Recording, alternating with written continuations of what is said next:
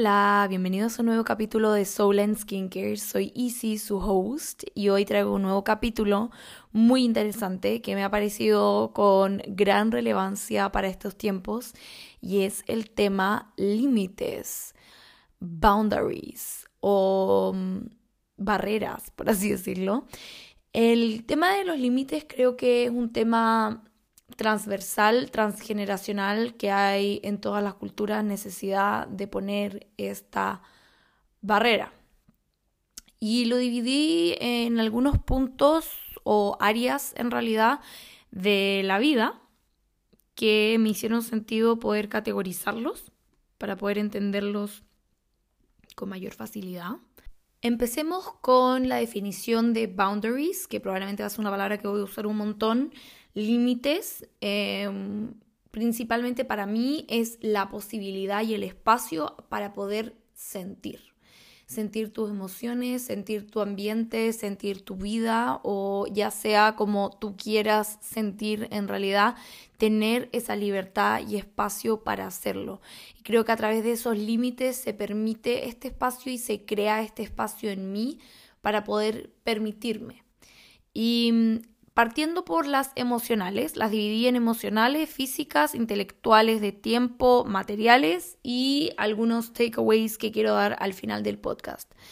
Me inspiré mucho en, un contenido que, me enviaron algunas personas cuando les comenté que, que estaba preparando este capítulo y que me hizo mucho sentido poder categorizarlo de esta forma, porque da un poco más de entendimiento en qué áreas, por así decirlo, puedo poner boundaries. Siempre es más importante reconocer antes que tomar alguna acción. Muchas veces te dicen, tienes que hacer esto, tienes que hacer lo otro, pero si tú en tu vida no sabes dónde reconocer estos vacíos o estas faltas, no tienes cómo trabajarlo, cómo mejorarlo. Por ende, eh, creo que este capítulo, y espero que este capítulo te ayude a mm, organizar esto para poder ver en qué lugar de tu vida podrías estar perdiendo un poco de este espacio de sentir o este espacio propio íntimo contigo a raíz de una falta de límite.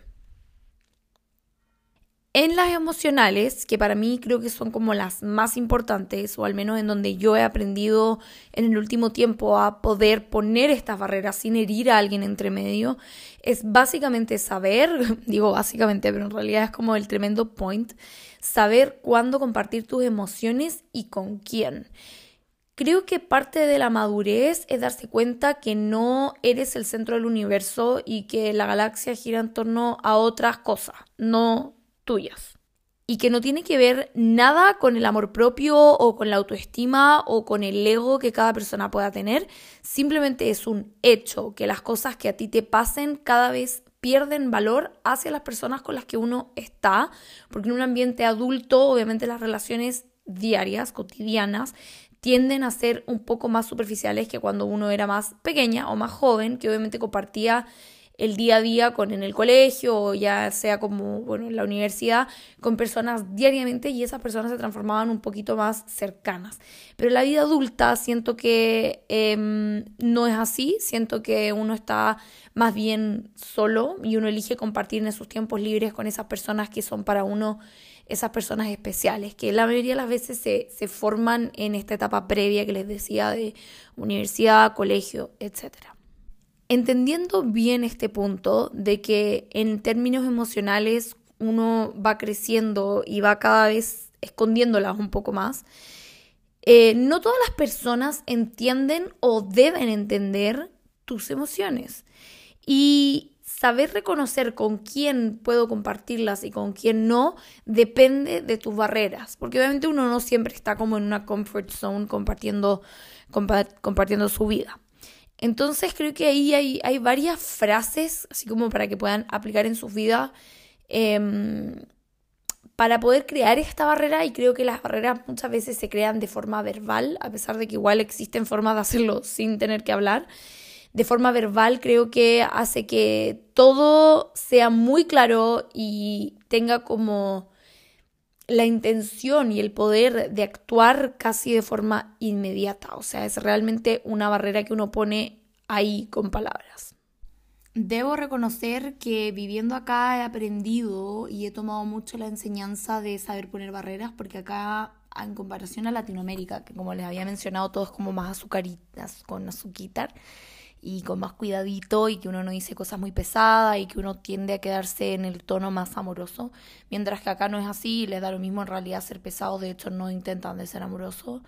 Y, mm, y creo que son palabras fáciles de recordar y fáciles de aplicar, como por ejemplo, esta conversación es para mí un tema sensible, estás para escucharme con compasión y empatía, o no. Y tipo, si la persona te dice que no, ya fue, como ese no es el lugar para compartir tus emociones. Y creo que teniendo esa barrera ya explícitamente mencionada hace que todo sea más fácil en el caso de que la persona te responda con un sí. Y esto yo en realidad lo hago con M, lo hago con las personas de mi team en el trabajo, lo hago con mi jefa, lo hago con todas las personas en realidad. Cuando siento que un tema tiene una emoción involucrada, se los digo y los preparo, por así decirlo. Y también acepto cuando ellos no están para escuchar o no están en un mood compasivo y empático que me permita a mí poder vivir mis emociones con tranquilidad, con espacio, con intención, con propósito. Entonces es importante y muy importante saber a quién le compartes tus emociones, porque muchas veces cuando uno comparte y te las bloquean o te ponen ahí como una pared, es tan doloroso cuando uno cree que esa persona supuestamente tenía que actuar de cierta forma y no lo hace, que esa decepción ya se evita a través de esta boundary verbal. Otra, otra boundary, otro límite en, en lo físico, o sea, la segunda categoría, la anterior era lo emocional, ahora en lo físico, es el espacio personal, que creo que este límite es como muy mundano, muy eh, diario también puede ser, o también puede ser, por ejemplo, el, el saber descansar y el permitirte descansar, como ahora estoy ocupada, ahora tengo que estar ocupada descansando, que creo que es algo que en los últimos años de mi vida lo he ocupado mucho como necesito descansar y nada más. Y ahí se me va a pasar todo lo que me está pasando. Y, mm, y, creo que es muy importante reconocerlo y aceptarlo tomando la acción de hacerlo. Y, al mismo tiempo hay otras barreras físicas que creo que también son muy válidas y que también se comunican con mayor facilidad de forma verbal, es el espacio personal. Acá en Austria, donde yo vivo, el espacio personal no es un problema porque realmente nadie se te acerca más de un metro y medio, dos metros generalmente. O sea, realmente creo que yo nunca he tocado a nadie en el trabajo, literalmente, como no existe el el tacto y de hecho ya hacer un, saludo de mano así como diciendo hola, me refiero, es más que suficiente. Y un handshake, un, dar la mano, eh, muy en instancias muy puntuales, así por ejemplo en tu primer día de trabajo o por ahí en una reunión cuando conoces a alguien, principalmente cuando conoces a alguien, es la única vez que le das la mano.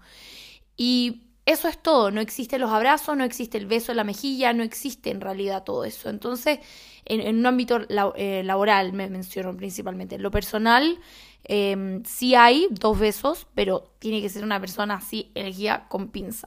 De hecho, para mí esto era un problema. A mí me fascina que esto sea así acá. No puedo estar en un espacio más cómodo, porque obviamente en mi vida privada sí tengo el contacto físico, los abrazos, besos, obviamente de mi más querido eh, DM principalmente, él es como mi principal persona física eh, acá, pero me fascina ese límite de que no te toquen. Primero, no sé si yo soy muy picky o whatever, pero con el tiempo he aprendido a aceptar de que no me gusta que cualquier persona me salude de beso. Y yo en Chile, generalmente, muchas veces daba la mano cuando esa persona en realidad esperaba que yo le diera un beso. Y para mí a mí me costó un poco hasta que lo comuniqué, lo comuniqué y le dije a algunas personas como yo prefiero dar la mano en un contexto laboral. Y, fin, como que si no le gusta, bueno, no sé, que se lo cuente a su familia, no, no entiendo, pero pero principalmente esa, esa boundary física, cuando algo te molesta. De hecho, acá, una vez uno abrazó a otro acá en la oficina y, y el otro le respondió como, oye, yo no soy una persona touchy, no disfruto los abrazos, como está bien que me digas feliz cumpleaños solamente con palabras, porque un abrazo para mí no significa algo positivo. Y yo quedé como, wow, wow, how to set boundaries in one second. O sea, cómo poner una barrera en un segundo. Y, y, lo valoré un montón y de hecho cuando después hablé solamente con esta persona que, que fue lo que le, le dijo, que, que, para él un abrazo no era algo positivo, em, y él me dijo que em, que él nunca había estado en un contexto de, de, contacto físico y que él elegía muy con pinza a las personas que, que permitía tocar. Y yo así como, ok, como esto realmente puede ser un problema de este nivel de escala. Y al mismo tiempo lo respeté tanto porque fue como, wow, qué claridad tiene él de que no lo disfruta, de que no le guste y tiene como contra lo socialmente aceptable ningún miedo de decir, oye, esto para mí no lo percibo como bueno, no me gusta, no lo hagas, te lo agradezco ahora, pero no lo hagas de nuevo. Y, creo que eso me, mostró lo posible que es, estando seguro de uno mismo, poder poner eh, y dejar en claro qué cosas son para ti buenas y que no te las pueden cuestionar porque es simplemente como tú eres. Pasando a la tercera categoría de límites, a los intelectuales. En los intelectuales creo que mm, para mí principalmente es la capacidad de poder respetar que no todos piensan como tú de no polarizar, de no extremizar y valorar la opinión distinta, ya sea para modificar la mía o para potenciar mis argumentos. Y siento que con todo lo que pasó en la crisis económica, la crisis política, la crisis que ha estado Chile en los últimos años, siento que esto se perdió, que es la barrera de intelectual de la diversidad de opinión y de que al final no todo es blanco y negro y creo que viviendo afuera puedo ver esto con más perspectiva. No todo es blanco y negro. Las personas no se pueden medir en blanco y negro y generalmente en un país son personas las que lo rigen. Y he tenido la experiencia del primer mundo con personas que no comparto muchos de los valores, pero tienen un output, un resultado de país mucho más positivo económicamente que Chile, por ejemplo. Y son personas. Y, creo que es tan importante poder dar tu opinión, así como recibir la opinión de otra persona y poder simplemente tratar de empatizar y entender o simplemente encontrar quien no va contigo y no como not everything is a match, como no todo tiene que ser un match, no todo tiene que encajar. Y yo me he enfrentado a muchas personas de las cuales no comparto la opinión, que se los he dicho que no comparto esa opinión por tal y tal razón. Y sin perder el respeto y la barrera de que estamos conversando sobre un tema que tiene distintos puntos de, vista, estos son los míos, estos son los tuyos, y así está ok. Pero creo que es muy enriquecedor estar expuesto a personas que piensan distinto a ti estar expuesta a poder probar tus opiniones, porque muchas veces me ha pasado que alguien me dice, no, es que esto tiene que ser así, así. Yo como, pero no estáis viendo la otra mitad de la torta. Me dicen, ah, tienes razón. Y muchos errores pasan entre medio cuando personas poco informadas o con sus argumentos poco formados van a básicamente influenciar a otras personas que quizás no tienen las mismas herramientas de entendimiento que tienen otras o el conjunto. Acá no se trata de que alguien es más y alguien menos, sino que juntos como comunidad, como sociedad, en realidad se van construyendo aspectos sociales, aspectos emocionales de una cultura.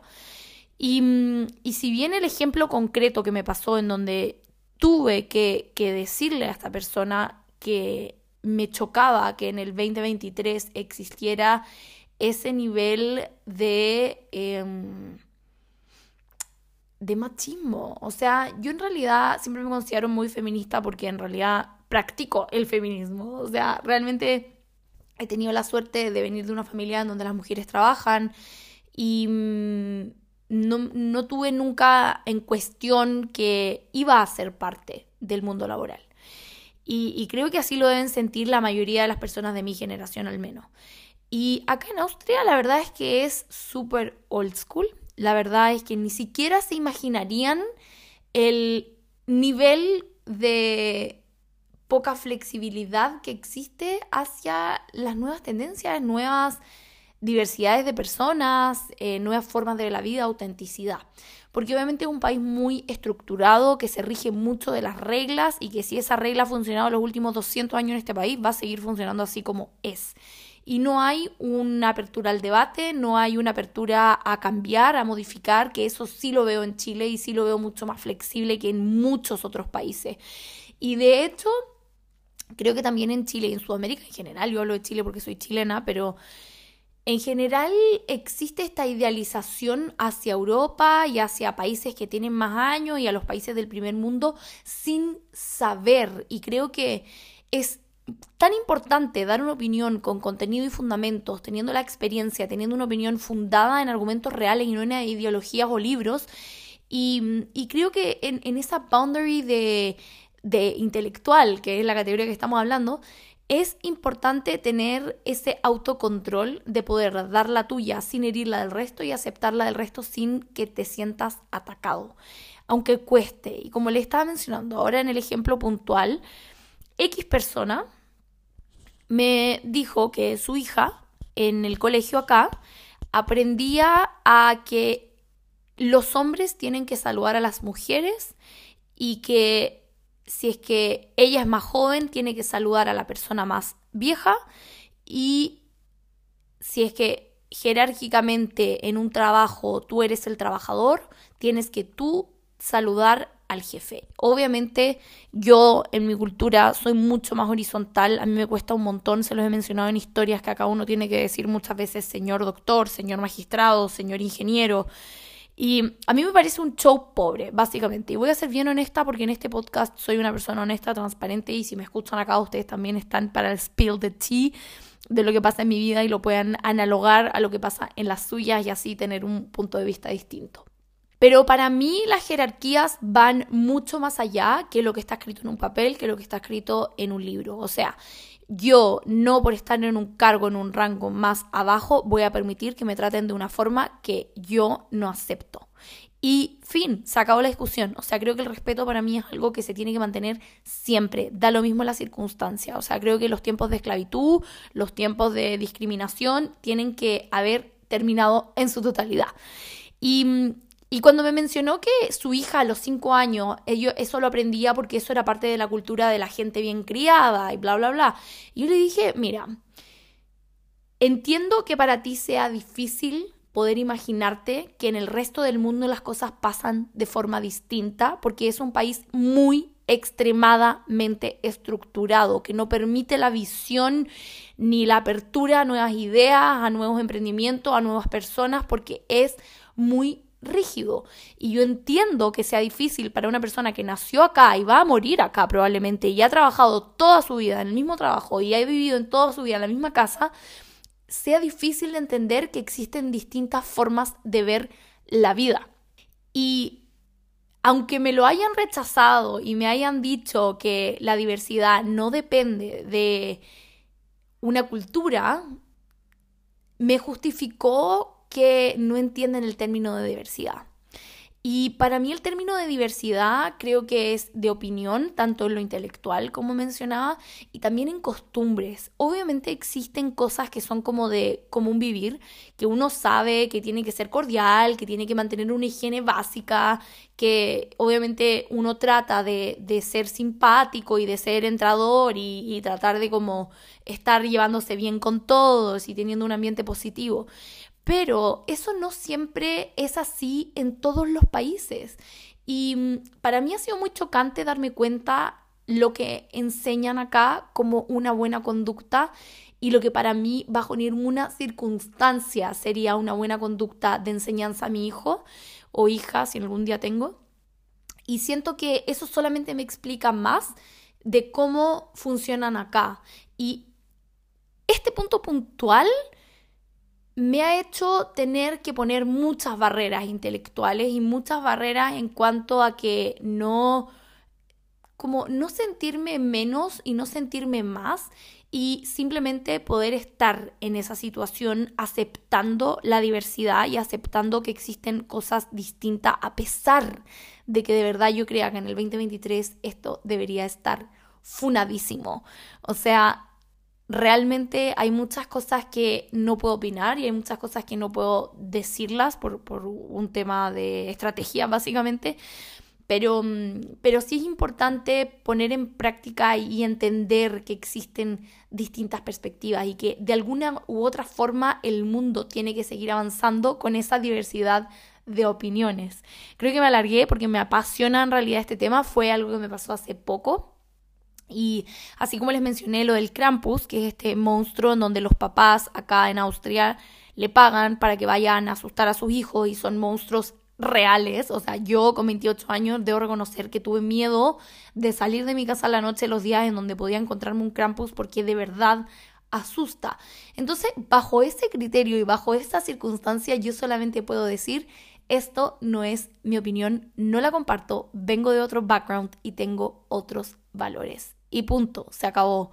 Eso es todo lo que puedes hacer, como que tratar de andar convenciendo al resto, haciéndolo sentir culpable o juzgándolo por su opinión creo que no te hace una mejor persona. Sí siento que está bien de una forma positiva influenciar para poder crear una comunidad, una sociedad un poco más abierta, un poco más aceptada, un poco más posible para distintas formas de ver la vida y de vivirla, pero pero no vale la pena desgastarse y creo que siendo clara con lo que uno quiere comunicar es una boundary, una barrera muy importante, sobre todo las personas que te rodean.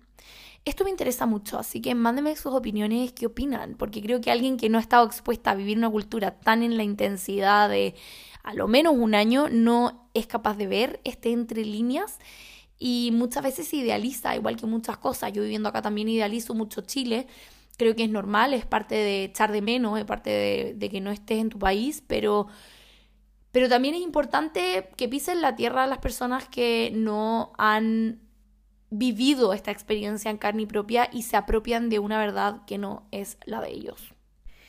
Cuarto punto, que es el tiempo. El tiempo creo que es de las boundaries que ya aprendí hace un, montón de tiempo, valga la redundancia. Y es entender que mi tiempo vale oro. Suena muy picky, como, ay, ¿qué te creís? Como en verdad que tenéis que como ver tu agenda para tomarte un café. Y sí. La verdad es que entendí que mi tiempo vale todo lo que yo hago.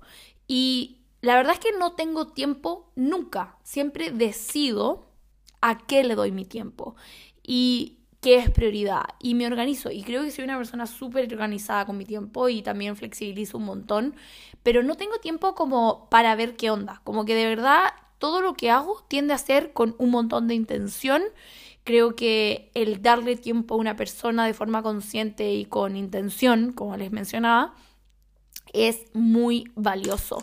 Yo sobre todo que tengo una vida bastante movida en cuanto a tiempo, porque durante el día estoy en una oficina, luego tengo The New Way paralelamente y tengo una pareja y todo lo que involucra también la vida, como descansar y tener eh, tiempo para hacer las cosas de la casa, etc. Entonces, si es que no pongo mi presencia y mi conciencia en el tiempo que estoy usando para hacer cada actividad, lo pierdo y pasa volando. Entonces creo que es súper importante que ustedes también hagan, o que tú en realidad que me estás escuchando, eh, hagas una lista de las cosas que sientes que te gustarían hacer y no tienes tiempo para hacer o que sientes que no tienes tiempo para hacer y los pongas en prioridad, ya sea escribirle un mensaje a una amiga que no hablas hace mucho, ya sea ver una película, a veces también es eso, como cosas muy mundanas. Yo también ahora que eh, empecé a hacer pilates y me metí a pilates y también eso me quita dos horas a la semana que invierto haciendo deporte, sintiendo mi cuerpo y la verdad es que me ha encantado. 10 de 10, muy recomendado, muy recomendado. Con la Tere de, bueno, antes era Grow and Glow, pero ahora de Tere Jiménez. Eh, la Tere Jiménez que grabamos el podcast ah, la semana pasada en su podcast que se llama Navegando Podcast. Em, hablamos en la semana y como Kendall Jenner y todas las famosillas hacen pilates, Reformer Pilates. Y mm, el Reformer Pilates es mi favorito. Confirmo, me encanta porque el 90% estoy acostada, así que 10 de 10. Y, ese tiempo que pongo ahí, mucho tiempo dije que no tenía tiempo para ir a hacer Reformer Pilates, que es Pilates con Reformer. Y ahora que lo estoy haciendo, digo, wow, ¿cómo no hice esto antes? Porque me hace muy bien. Siento mi cuerpo mucho más activo, siento mi postura mucho más firme, eh, que lo veo también de hecho como cuando medito, que puedo estar mucho más rato sentada sin necesidad de apoyarla. Y eso antes no podía, de verdad es muy heavy el impacto que tiene Pilates en casi tiempo real. O sea, realmente llevo cuatro sesiones y veo como levemente se han tonificado algunos músculos, me siento con más fuerza.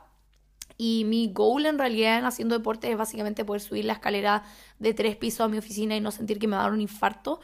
Y no sé, llevar las cosas del supermercado porque acá uno, uno va a comprar con la bolsa en la mano. Entonces, son cosas muy cotidianas para las que yo hago deporte porque en realidad no me interesa ser como físico-culturista o como una experta en Pilates con Reformer.